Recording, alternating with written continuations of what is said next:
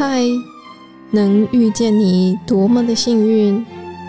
一起为生命订阅觉醒智慧，来点有温度的香与光。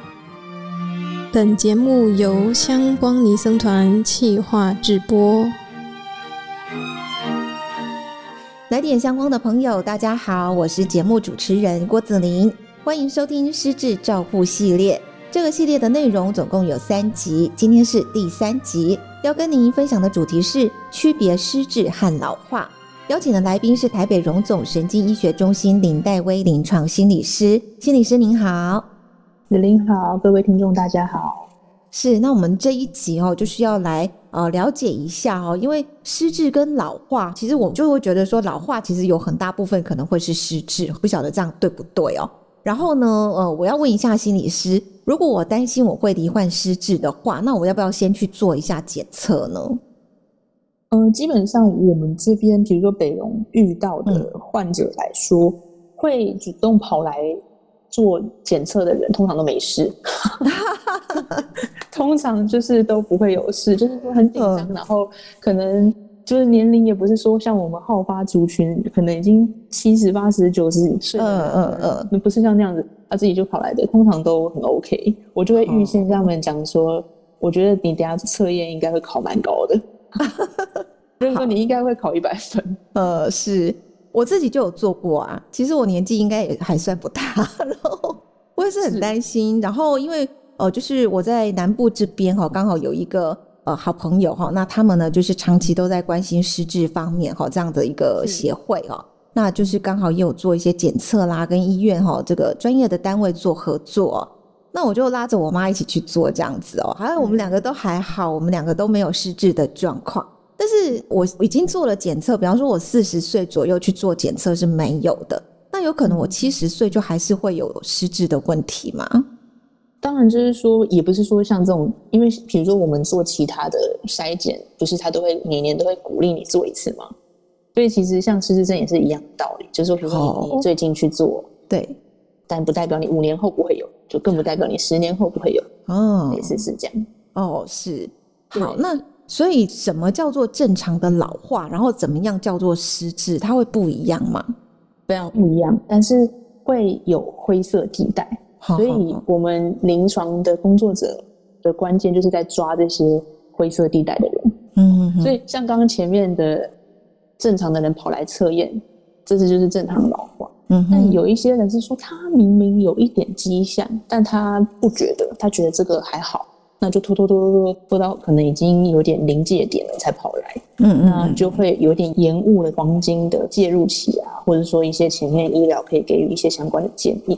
那我这边可以给一些比较关键的症状啊，像是我们这边常听到很多民众紧张的事情是说，呃，我们讲舌尖现象，意思就是说我可能以前都知道，我看电视嘛，我看到这个某某明星、某某艺人，我马上可以知道他的名字，嗯，但是为什么我现在要看到他的脸叫不出来？对，很多人会跟我反映这件事情，嗯，说为什么心里是我那个那个人，我以前想都不用想，嗯，我现在居然不知道他的名字，嗯。或者是说我在家里走来走去的时候，我要去房间拿个东西，比如说我要房间拿一个我的水壶，对，但是我走到那边就忘了，对，我要干嘛？我常这样哎，对，那这两个其实是正常的。哦，真的吗？对对，这不是失智哦，这不是，这不是，这个不用紧张，其实这就是我们人脑部一个有时候记忆力没有提取的那么快。啊，就说资料处理有点像。你把我们大脑想成电脑，有时候宕机，嗯，资料没有跳出来那样子而已，并不是说定理性的失智。嗯嗯嗯。那什么叫真正的失智？是说，比如说他在十分钟，甚至他在五分钟之内，他就已经一直重复问你一样的问题。哦，这样你说志玲，我们今天是录多久啊？或者说这个就一直问你一样问题，那你可能回答我，我过三分钟又在问。哦，对，这就需要注意，因为一般人不会有这种情况产生。那我要问两个，一个比方说以前我都会绑鞋带，对不对？然后呢，哎，怎么突然之间有一天在绑的时候，呃，忘记了 怎么绑，或者像我们那个写字啊，因为现在就很少写字，对不对？都大部分打电脑，很少写字，对不对？有时候你就哇，失字的字我会写，就会写下去，哎，这下面到底要撇哪一边？这样子就会忘记了。或者比方说呢，我们现在在算账的时候，有时候可能会呃，四百三十一加二十三等于多少啊？天哪！对，就会有时候需要拿计算机帮我算一下。这些以上三种症状有失智的情形吗？你讲的这个，比如说写字，嗯，跟算术这个啊，嗯哼，这听起来比较像是因为我们科技的进步，然后所以我们一些能力被取代。哦，因为我们以前没有这些东西，比如说我们以前没有仰赖这些可能打字啊，我们都用手写的时候，因为这个能力一直在被强化，嗯，一直在用，一直在，一直用，所以我们就不会忘记。但是因为现在太少去运用的时候，有一点类似用进废退，嗯嗯嗯嗯，对对对，所以其实这个不会说你这个症状出现就会说你失智。当然，我还是建议是说，还是要自我观察，你这个频率如果。在短期之内一直出现，那也不是太正常哦。真的吗？对对对，就说你频率如果高，可能一个礼拜每天都有出现，那当然是需要可能要评估一下，说你这个语言区是不是有问题啊？还是说最近压力比较大？嗯，有时候我们事情比较多，压力大的时候，也会影响到我们记忆力的表现。哦，对，好好好。所以绑鞋带那个也是用进废退吗？绑鞋带那个，其实我觉得是你那个是只发生过一次，还是是说后续都陆陆续续有在发生？嗯，举例啦 这个就是关键哦。因为其实绑鞋带，我们会说这是有一点内隐记忆，内部的内隐藏的隐。嗯，好，这个记忆力谈的是你一旦学习会了，基本你这辈子是很难忘嘛。对哦。哦，就像开车或者是骑脚踏车这种东西，嗯，你一旦习得了，你会了，嗯，你就算好久没做，大概也不会忘记，嗯。所以我刚刚听的时候，我是想说，呃，这是偶发性的，还是说你有出现不止一次，然后可能就是所以提醒你说这个需要注意这样子。哦，所以其实就跟写字或算术那个一样，就是说，它如果是我偶发性的，其实都还好。可是如果我常做这件事，但是呃，还是会忘记啊，或者是常常都会。呃，空白在那边，我我就要提醒自己，真的要注意一下这个状况，这样。嗯，写字和算术比较接近，好，但不跟绑鞋带了。我是说，那个是内记忆，嗯嗯，但是文字的书写跟算术那比较是类似，是说认知功能。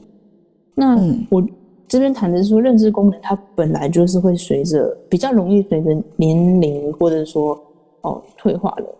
嗯哼，但是绑鞋带这种是动作上面的能力比较不会那么明显的随着年龄退化。嗯，所以不一样的。哦，所以如果都常发生，反反正就是去找医生就对了。呃，我会我会这么建议啊。哦，好，那刚刚呢，就是戴维心理师有讲到说哈，如果最近压力大，也可能我的记忆就不太好这样子哦。那这个压力跟失智会有关系吗？如果说长期压力大，会不会也造成失智的状况？对，这个有个关键就是“长期”两个字。嗯，因为现代人要说没有压力，应该我觉得没有人没有压力，因为每个人都有压力了。嗯哼。那关键就是在于说，你这个压力是不是已经慢性化了？比如说，呃，可能你有一个，哦，举例来说，你老板。是 EQ 很低的老板，他可能常常突然暴怒，或是会对你很刻薄，所以你的工作环境是压力很大，因为你长期都是在那个环境下嘛。嗯，好，这就是一种慢性压力啊，因为它就是已经渗透在你的生活当中。好，或者是你的伴侣会要求很多啊，或者挑剔你啊，嫌弃你这种，就是这种伴侣，有时候我们也会听到一些案例是是这样子，这也是一种长期的压力嘛。那如果是以学生来讲的话，像是有些学生他是重考，但是每呃考了很多年都考不上，或者说他想要出嗯出社会找工作，但是并不顺利，长时间都没有找到工作，那这就是一种长期压力。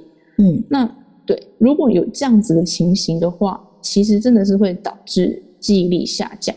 那我这边可能稍微说明一下比较呃生理方面的机制。就是说我们的大脑里面有一个结构叫做海马回，那海马回它是主要的负责记忆力形成的一个区域。所以说，今天如果你有我刚刚讲的那些慢性压力源，那它就会让你的海马回萎缩，那就会阻止这个海马回，它可能神经需要再生，要新生，可是因为压力就会阻止这件事情发生，那就更容易让记忆力下降。所以我们基本上还是会去建议说，啊，民众不要让自己暴露在长期的这种压力的干扰，哦，不然你记忆力下降的这个频率可能会越来越高。嗯哼哼哼，是，对对对对，哦，好，所以我们要搞清楚，就是说，在这个失智哈的一个状况之下，其实它可能会有包括记忆方面，还有认知功能方面哈，可能都会有退化的一个情形。可是呢，比较专业怎么去判断说我是不是得到失智症哈？可能还是请专业的医师哈到医院这边呢来呃做一个检测哈，可能呢会比较就是客观一点。是不是到达了疾病上面哈失智症的状况，我们要特别去做一些呃延缓哈失智的情形。那呃最后呢，我想说请教一下戴维心理师哈，一般人我们可以做一些什么来预防失智呢？呃，其实像前面有讲过一些原我们讲风险因子啦，失智症的一些危险因子有大概像是，比如说你有中风的历史，或是你有心血管疾病。或是说缺乏社交、缺乏呃互动，或是你有忧郁症的病史，这些我们讲是失智症的风险。那针对这些我刚刚讲的每一个，都有相对应的方法去对应说预防。比如说，如果你有中风或心血管疾病的话，那想当然你一定要在饮食方面一定要忌口啊，这已经是非常的大家嗯常常听到的一个卫教宣传嘛。你在饮食方面控制，然后压力方面也要做控制，这样子你比较不会有中风或心血管疾疾病的一个风险。那如果是缺乏社交或缺乏活动，有或者有忧郁症的一些病史的话，我会建议你可以培养一个可以做到老的兴趣。这边的关键字就是说可以做到老，因为有一些兴趣活动可能是呃年龄大了体力不够的时候没有办法没办法做的。所以，像是我这边会推荐说，有些病人我听到他是喜欢哦拍照，或是画画，哦听音乐啊、书法这些东西。其实从还没失智之前，我觉得这种东西就是可以培养起来了。那如果你是一个很喜欢 social 的人，那更可以提早，就是说你可以建立自己的社交圈，这就是一件我觉得是一件很好的事情。嗯哼，是好。今天呢，我们在节目这边哦，邀请到了。台北荣总神经医学中心林黛威临床心理师也跟大家呢来谈到哦，包括说什么叫做正常老化，什么是失智哦。那也建议我们的听众朋友呢，如果遇到了相关的哈这样的一个呃疑惑的话呢，是可以到医院来做一个专业检测哦。那今天我们在这边要谢谢台北荣总神经医学中心的林黛薇临床心理师的分析跟分享了，谢谢心理师。好，谢谢大家。好，国外失智症研究呢已经实证，日常生活控制三高、戒烟、避免心血管疾病是可以降低失智症的风险。所以呢，也要建议大家哦，可以呃定期安排健康检查，及时的掌握身体状况，才能够做最精准的预防介入。谢谢您今天收听来点相关的节目，我是主持人郭子玲。